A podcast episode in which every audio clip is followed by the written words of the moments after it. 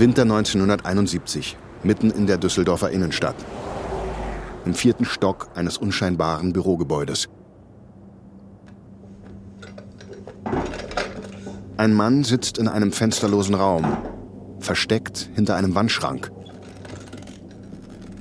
Seine Hände sind gefesselt, seine Augen verbunden.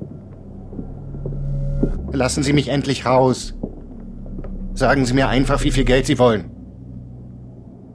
Der gefesselte Mann ist Theo Albrecht, einer der beiden Aldi-Brüder. Mit Effizienz und Sparsamkeit haben die Albrechts ein Discounter-Imperium aufgebaut, das sie zu den reichsten Männern Deutschlands machte. Was ihnen nun zum Verhängnis wird.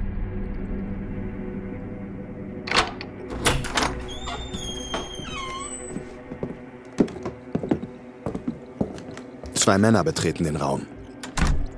Die Entführer von Theo Albrecht. Mr. Billigparfüm ist Heinz-Joachim Ollenburg, ein spielsüchtiger Anwalt. Der andere ist Paul Krohn, ein Tresorknacker, Spitzname Diamantenpaule. Seit vier Tagen schmort Theo Albrecht in diesem fensterlosen Hinterzimmer, allein mit sich und seiner Todesangst. Bislang haben die Entführer keine Bedingungen gestellt. Theo ist mit seinen Nerven am Ende. Er will hier raus. Also tut er, was er am besten kann. Um den Preis feilschen. Doch dieses Mal geht es um sein Leben.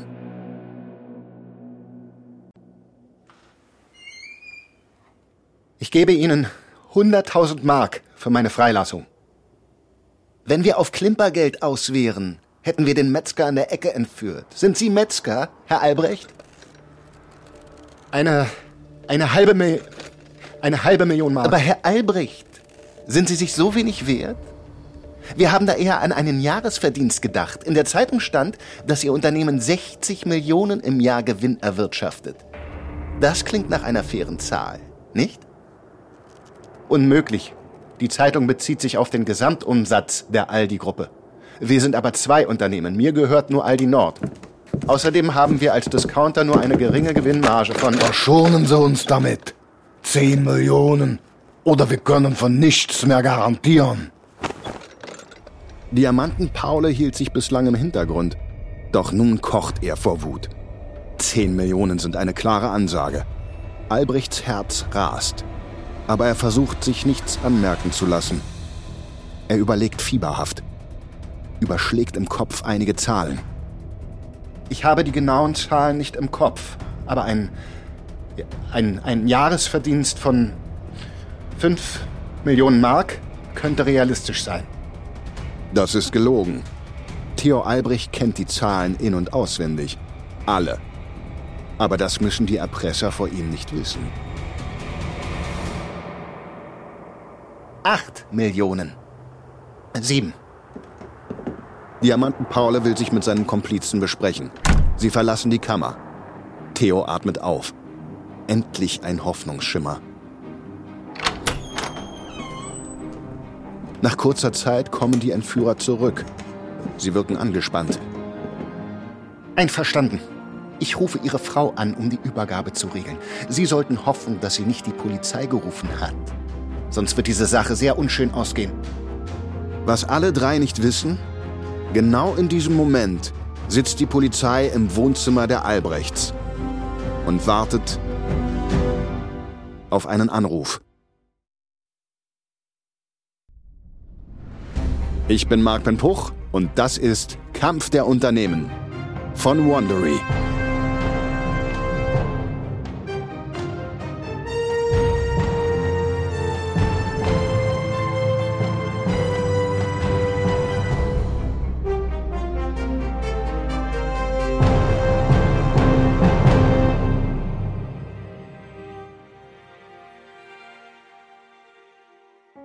Der letzten Episode hat Dieter Schwarz den Giganten Aldi herausgefordert.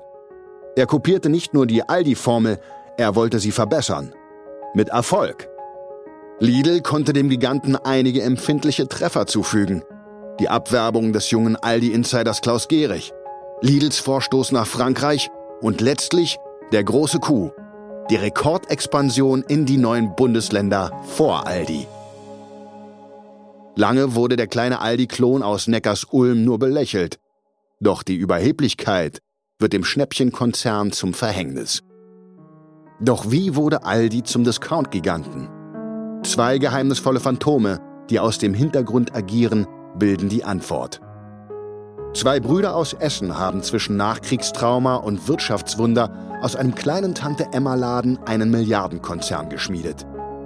Mit kaum mehr in den Hosentaschen als einer tief verwurzelten Sparsamkeit und einer vagen Idee. Das ist die zweite Episode. Der sieben Millionen Mann.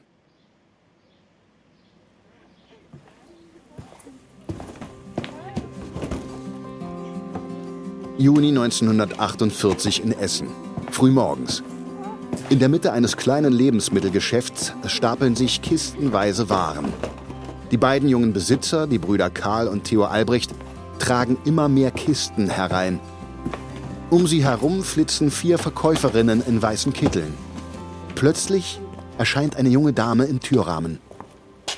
So voll habe ich den Laden ja noch nie gesehen. Ah, Fräulein Schimanski. Sie kommen spät. Entschuldigen Sie bitte, Herr Albrecht. Der Rummel draußen hielt mich auf. Es werden überall Waren gestapelt. Fleisch, Orangen, Kochtöpfe. Guten Morgen, Fräulein Schimanski. Es ist passiert. Die Währungsreform. Seit heute Nacht gibt es die neue deutsche Mark. Karl Albrechts Augen strahlen, als er der Verkäuferin von der neuen Mark erzählt. Endlich. Seit Monaten gibt es Gerüchte, dass die Westalliierten die Reichsmark abschaffen wollen. Die war schon seit Ende des Krieges nichts mehr wert. Nun wurde in einer geheimen Nacht- und Nebelaktion in gepanzerten Konvois im ganzen Land die deutsche Mark verteilt. Zum ersten Mal seit Kriegsbeginn sind die Läden wieder gut bestückt. Aber wo kommen die ganzen Waren her? Die haben alle Händler seit Wochen gehortet, um sie für echtes Geld zu verkaufen. Mit den Lebensmittelmarken war ja kein Geschäft zu machen. Fräulein Schimanski, wir sind nicht zum Tratschen hier. Würden Sie bitte die Butter aus dem Keller holen? Ja, natürlich, Herr Albrecht. Das Viertel wacht langsam auf. Im Laden machen sich die Verkäuferinnen hinter der langen Holztheke bereit. Eine bei den Nudeln, eine beim Brot, eine beim Mehl. Das Interesse am Albrecht-Laden hält sich jedoch in Grenzen. Die Menschen staunen stattdessen über die gut gefüllten Schaufenster der Konkurrenz. Im Vergleich dazu ist der Albrecht-Laden geradezu karg.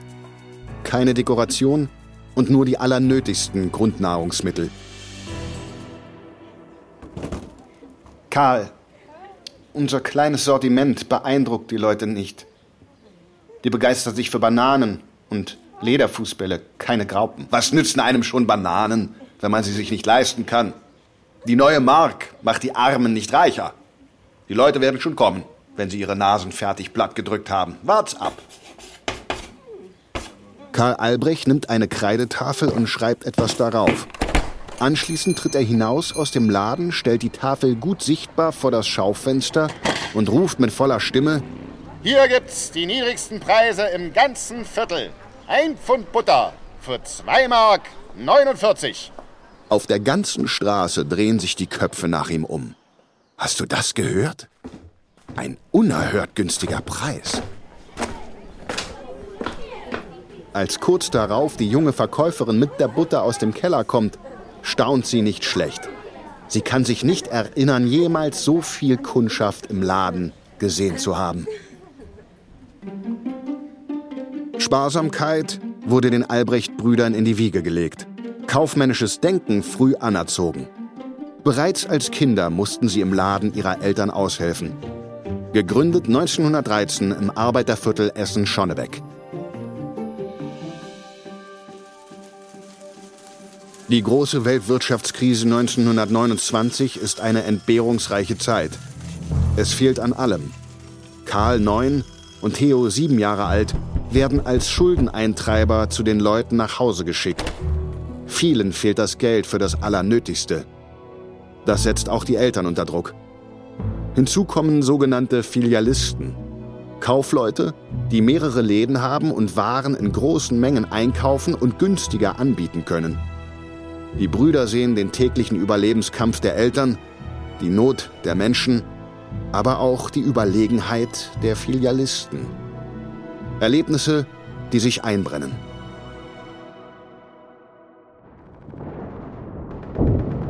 Im Zweiten Weltkrieg werden beide Brüder eingezogen.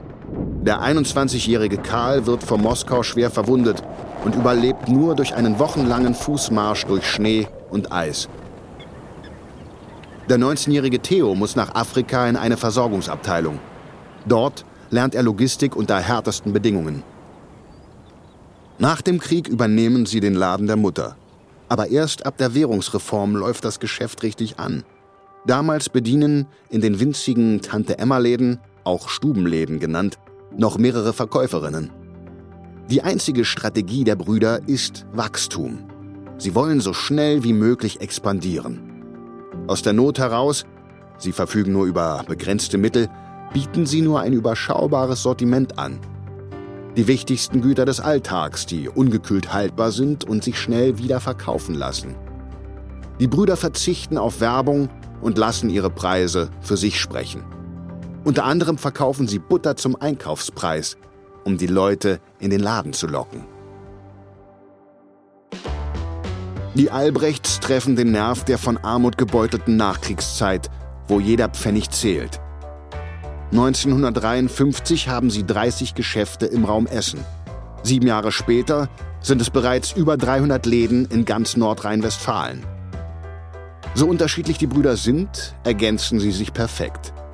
Der extrovertierte und wortgewandte Karl wird der Außenminister des Unternehmens. Er regelt die Einkaufspolitik und übernimmt die harten Verhandlungen mit Zulieferern. Theo hat eine kalkulierende, detailversessene Ader, was ihn als Innenminister auszeichnet. Er regelt die Anmietung von Filialen, die Innenausstattung und Personalpläne. Karl ist der Kreative mit Blick in die Zukunft, Theo ist der Fleißige mit Blick fürs Detail. Doch der Erfolg ist nicht von Dauer. Ein neuer Trend schwappt aus den USA nach Deutschland. Sommer 1960. Theo sitzt an seinem Schreibtisch in einem schmucklosen Bürogebäude in Essen. Herein. Hallo Karl. Was kann ich für dich tun? Hallo Theo. Ich habe es nochmal überarbeitet. In den 330 Albrecht-Läden wird täglich unter Beweis gestellt, was preiswert im besten Sinne des Wortes ist. Ausgesuchte Qualitätsware, die den ungeteilten Beifall von tausenden treuer Albrecht-Kunden finden. Darum kauft man gerne bei Albrecht. Ist es jetzt akzeptabel für dich? Karl, ich habe es dir schon mal gesagt und ich bleibe dabei. Ich will keine Werbung. Und ich habe dir erklärt, dass uns die Kunden davonlaufen. Die rennen in die Supermärkte mit Selbstbedienung. Wir müssen mit der Zeit gehen, auch du, Theo. Nach dem unaufhaltsamen Wachstum läuft es Ende der 50er Jahre schlechter für die Brüder. Inmitten des Wirtschaftswunders wollen die Menschen konsumieren. Sie wollen mit ihrem neuen Auto bequem zu den großen Supermärkten fahren, nicht zu den winzigen Stubenläden der Albrechts, wo es kein Fleisch und keine Kühlwaren gibt. Gerade weil es momentan schwierig ist, müssen wir weiterhin sparen. Deine Werbung ist einfach zu verschwenderisch. Theo, wir müssen Werbung machen und in Kühltruhen investieren, sonst werden wir abgehängt. Wahre Worte. Doch die Brüder reagieren zu spät und zu halbherzig. Der neue Albrecht-Supermarkt mit seiner 100 Quadratmeter Verkaufsfläche ist nichts zu den 250 Quadratmetern der Konkurrenz. Die Kundschaft schwindet. Die Brüder reagieren, indem sie es mit einem Lebensmittelgroßhandel für das Gewerbe versuchen. Doch auch dieser Vorstoß misslingt. Ihre Mittel reichen nur noch für einen allerletzten Versuch. 1961, Essen-Schonnebeck. Die beiden Brüder stehen vor ihrem ersten Laden. Der Laden, den ihr Vater vor fast 50 Jahren gegründet hat.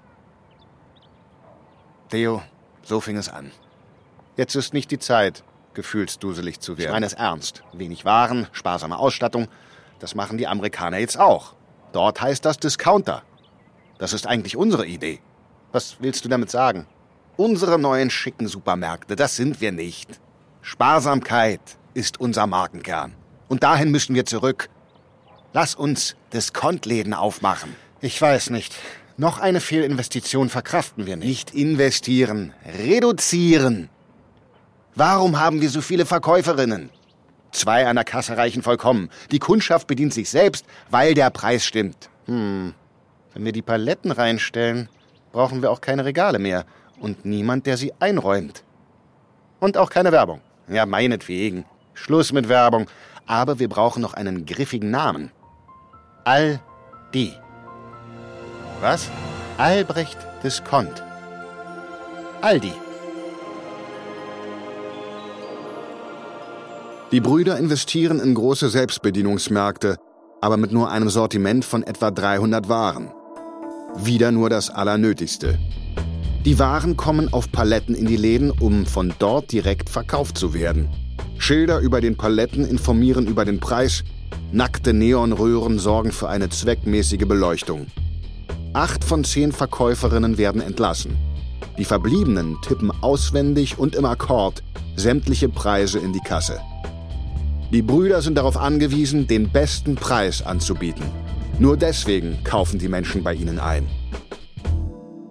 Doch Markenprodukte haben eine staatlich verordnete Preisbindung.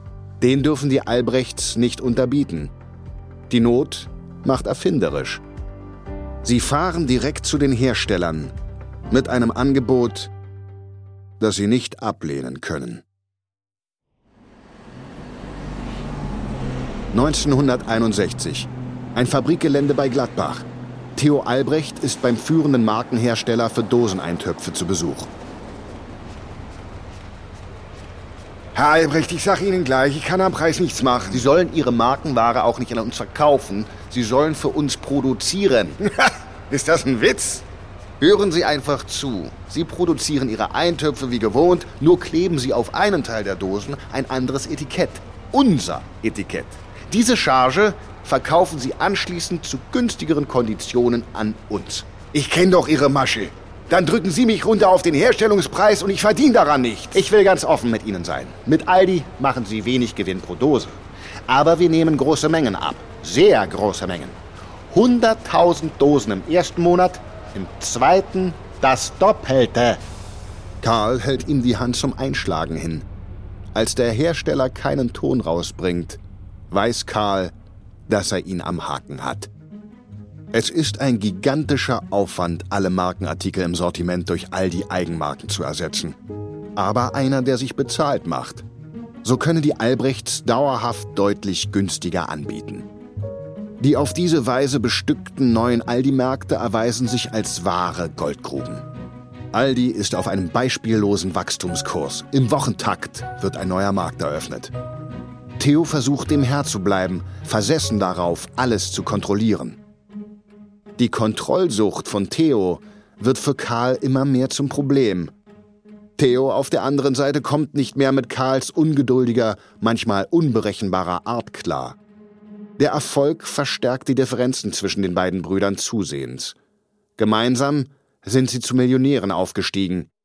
Aber alles hat seinen Preis. Herbst 1961. Wie jeden Sonntag besuchen die Albrechts auch heute den Gottesdienst. Nach der Messe spazieren die Brüder ihren üblichen Weg durch den Park. Alles wie gewohnt. Fast. Theo, ich möchte dir einen Vorschlag unterbreiten. Ach ja? Etwas Geschäftliches. An einem Sonntag? Ja, zugegeben, es ist geschäftlich, aber auch familiär. Die letzten Jahre haben gezeigt, dass wir ein gutes Team sind, aber die Dinge auch sehr unterschiedlich handhaben. Deswegen streiten wir uns mehr denn je. Hm, ja, ich habe darüber nachgedacht. Wir sollten Aldi aufteilen. Jeder bekommt eine Hälfte. Was meinst du? Ist das dein Ernst? Und wie genau stellst du dir das vor? Naja, wir machen es, wie Brüder es eben machen. Der eine teilt, der andere sucht aus. Gesagt, getan. Karl zieht eine Linie auf einer Karte. Theo wählt. Er entscheidet sich für den Norden. Die Geburtsstunde von Aldi Nord und Aldi Süd. Sie kommen damit dem Bau der Mauer zuvor. Jetzt, wo jeder sein Territorium hat, kann die beiden nichts mehr aufhalten. Aldi wächst unaufhaltsam in alle Ecken Deutschlands. Und das Vermögen der Brüder wächst mit. Die Albrechts steigen zu den reichsten Männern der Bundesrepublik auf, was Begehrlichkeiten weckt. Nicht nur bei der Kundschaft, sondern auch bei der Düsseldorfer Unterwelt.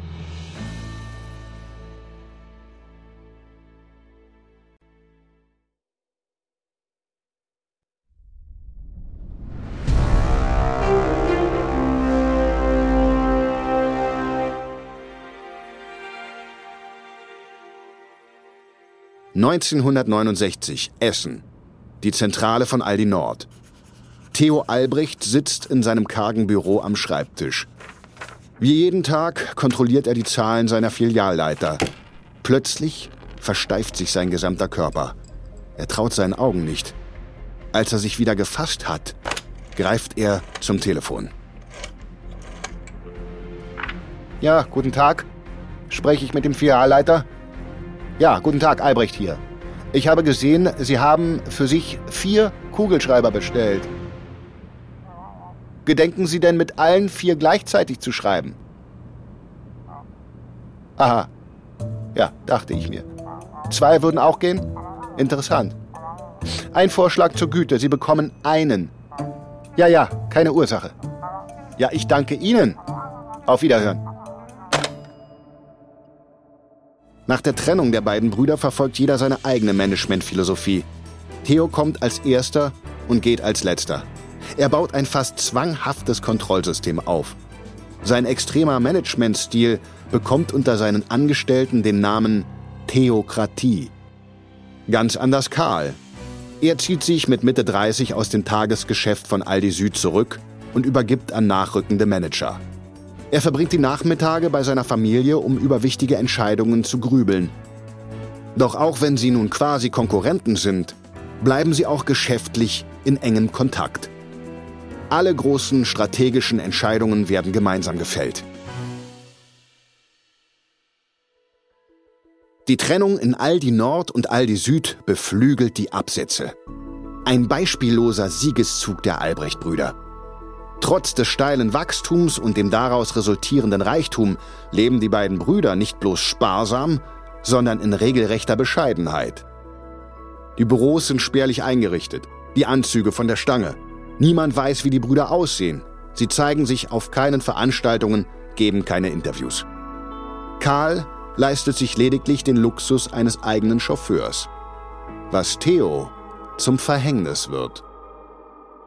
Ein junger Journalist stößt bei seinen Recherchen nach den reichsten Deutschen auf die Aldi-Gründer. Er beziffert das Vermögen der Albrechts in seinem Buch Die Reichen und Superreichen, wodurch Karl und Theo erstmals in einem kleinen Kreis öffentliche Beachtung finden. Zwei Leser entwickeln ein ganz besonderes Interesse für die beiden reichsten Deutschen. Der Anwalt Heinz-Joachim Ollenburg und der Tresorknacker Paul Krohn. Die beiden planen eine Entführung, um in kürzester Zeit an viel Geld zu kommen. Das Buch über die reichsten Deutschen macht sie mit ihrem potenziellen Entführungsopfer bekannt. Karl Albrecht. Doch sie stellen bei ihren Recherchen schnell fest, dass Karls angeschlagener Gesundheitszustand einer erfolgreichen Entführung hinderlich wäre. Auch die Tatsache, dass dieser stets von einem Fahrer begleitet wird. Also ändern sie ihren Plan und konzentrieren sich auf den jüngeren Bruder. Für Theo Albrecht sprechen gleich mehrere Faktoren. Er ist fitter, er verlässt stets als letzter das Büro und niemand weiß, wie er aussieht das perfekte Entführungsopfer. Im Winter 1971 schlagen sie zu. Sie brauchen drei Anläufe, weil sie nicht mit absoluter Sicherheit wissen, wie Theo Albrecht aussieht. Darum lassen sie sich mit vorgehaltener Waffe seinen Ausweis zeigen, bevor sie zuschlagen. Anschließend schaffen sie den Aldi-Nord-Chef nach Düsseldorf in ein Hinterzimmer der Anwaltskanzlei. Die Entführer feilschen mit Theo tagelang um das Lösegeld, verhandeln mit Karl die Geldübergabe und tüfteln am Plan, um danach nicht gefasst zu werden. Es ist Karl, der den Essener Bischof für die Übergabe vorschlägt. Nach 17 kräftezehrenden Tagen in Gefangenschaft naht endlich der Tag der Befreiung.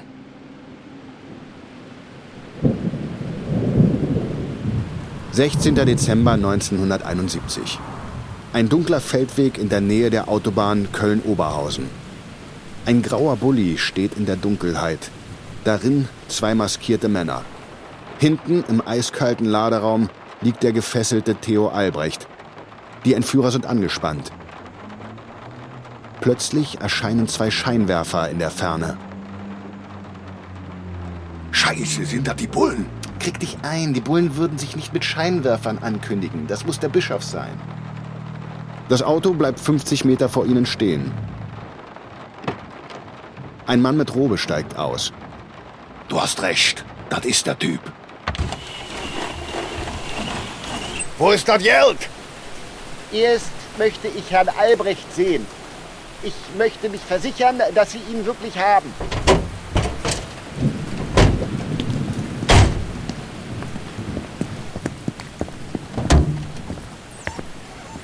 Die Entführer zerren den geschundenen Theo aus dem Wagen und führen ihn dem Bischof vor. Aber selbst der Bischof weiß nicht, wie Theo Albrecht aussieht. Er zieht einen Zettel aus der Robe. Ich habe einige Fragen, die nur Theo Albrecht beantworten kann. Aus welchem Holz, aus welchem Holz ist Ihr neuer Schlafzimmerschrank? Theo ist völlig perplex.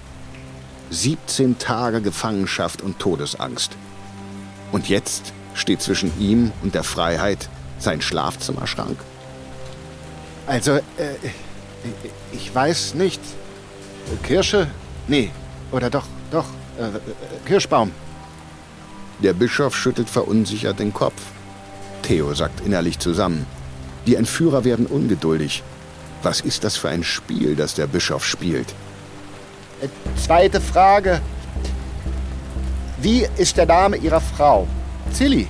Also Cecilia. Cecilia Albrecht. Richtig. Äh, dritte Frage. Was ist der Vorname der Bekanntschaft, die Sie im letzten Urlaub kennengelernt haben? Ihm fällt spontan ein Name ein. Aber er darf sich nicht noch einmal vertun. Ähm, ich glaube. Peter. Peter Ulrich. Das ist korrekt. Der Bischof übergibt die sieben Millionen Mark Lösegeld und Theo Albrecht kommt nach 17 Tagen endlich frei. Er bleibt für 24 Stunden in der Obhut des Bischofs als Vorsprung für die Entführer. Danach leitet die Polizei eine öffentliche Verhandlung mit einem Telefonmitschnitt ein. Diamantenpaule hatte bei einem Telefonat vergessen, seine Stimme zu verstellen. Ein fahrlässiger Fehler, wenn man einen starken rheinländischen Akzent wie er besitzt. Als Paul Krohn sein hart erpresstes Lösegeld für einen teuren Fernseher ausgeben will, erkennt der Verkäufer die Stimme sofort. Kurz darauf wird Krohn festgenommen. Ollenburg wird in Mexiko gestellt und nach Düsseldorf überführt. Er war dort mit einer 19-Jährigen im Urlaub. Ollenburg und Krohn bekommen achteinhalb Jahre Haft. Die Hälfte des Lösegelds bleibt aber für immer verschwunden.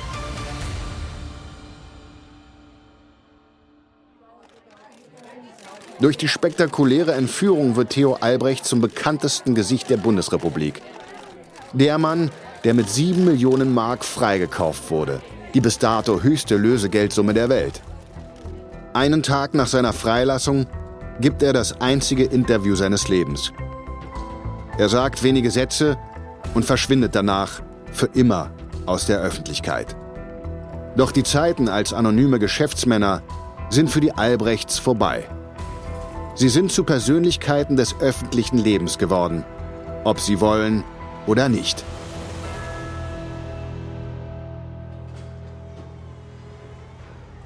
Fünf Jahre später, 1976. In einem Lagerhaus von Aldi Süd in Mülheim an der Ruhr. In einem winzigen Büro sitzt Klaus Gehrig, ein junger Vertriebsleiter, der von seinem Vorgesetzten lautstark zurechtgewiesen wird.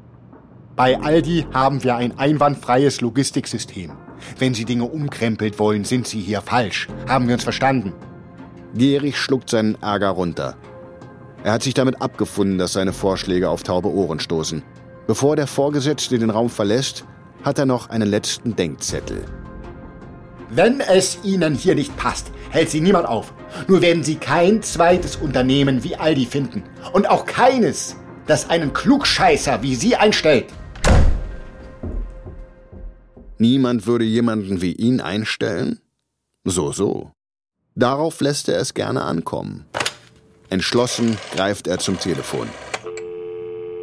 Vermittlung. Verbinden Sie mich mit der Lidl und Schwarz KG. Büro des Geschäftsführers, Dieter Schwarz. Kurz darauf trifft sich Klaus Gehrig mit dem Lidl-Chef. Was Aldi nicht entgeht, woraufhin der Versandleiter mit sofortiger Wirkung freigestellt wird. Wenn der Discount-Riese geahnt hätte, welche schwerwiegenden Folgen das nach sich zieht, vielleicht hätte sich Aldi doch die Ideen des jungen Gehrig angehört. Stattdessen erschafft man sich seinen eigenen Erzrivalen. Das kleine Lidl kommt mit Gerichs Hilfe zu ungeahnter Stärke. Stark genug, es mit Aldi aufzunehmen. In der nächsten Episode schlägt das Aldi-Imperium zurück. Der Discounter wird in den 90ern zum absoluten Kult. Es kommt zum Showdown der Discount-Giganten mit einem erbitterten Preiskrieg. Billig, koste es, was es wolle. Doch die Giganten sind so mit ihrem Duell beschäftigt, dass sie eines nicht bemerken. Geiz ist nicht mehr geil. Das ist Kampf der Unternehmen von Wandery. Ich hoffe, euch hat diese Episode gefallen. Wenn du mehr über Aldi und Lidl erfahren möchtest, empfehlen wir dir das Buch Aldi, eine deutsche Geschichte von Guido Knopp oder den Artikel Lidl, der Angriff des Superkrämers von Steffen Klussmann und Petra Schlitt. Ein Hinweis zu den Dialogen, die du gehört hast. Wir wissen natürlich nicht genau, was gesprochen wurde. Alle Dialoge basieren nach bestem Wissen auf unseren Recherchen. Kampf der Unternehmen ist eine Produktion von Studio J für Wondery. Mein Name ist Marc Ben Puch. Kilian Mazurek und Orlindo Frick haben diese Geschichte geschrieben. Produzent von Studio J, Jannis Gebhardt. Das Sounddesign haben Julius Hofstetter und Sofian Auder gemacht. Für Wondery, Producer Patrick Fiener und Tim Kehl. Executive Producer Jessica Redburn und Marshall Louis. Kampf der Unternehmen wurde entwickelt von Hernan Lopez für Wondery.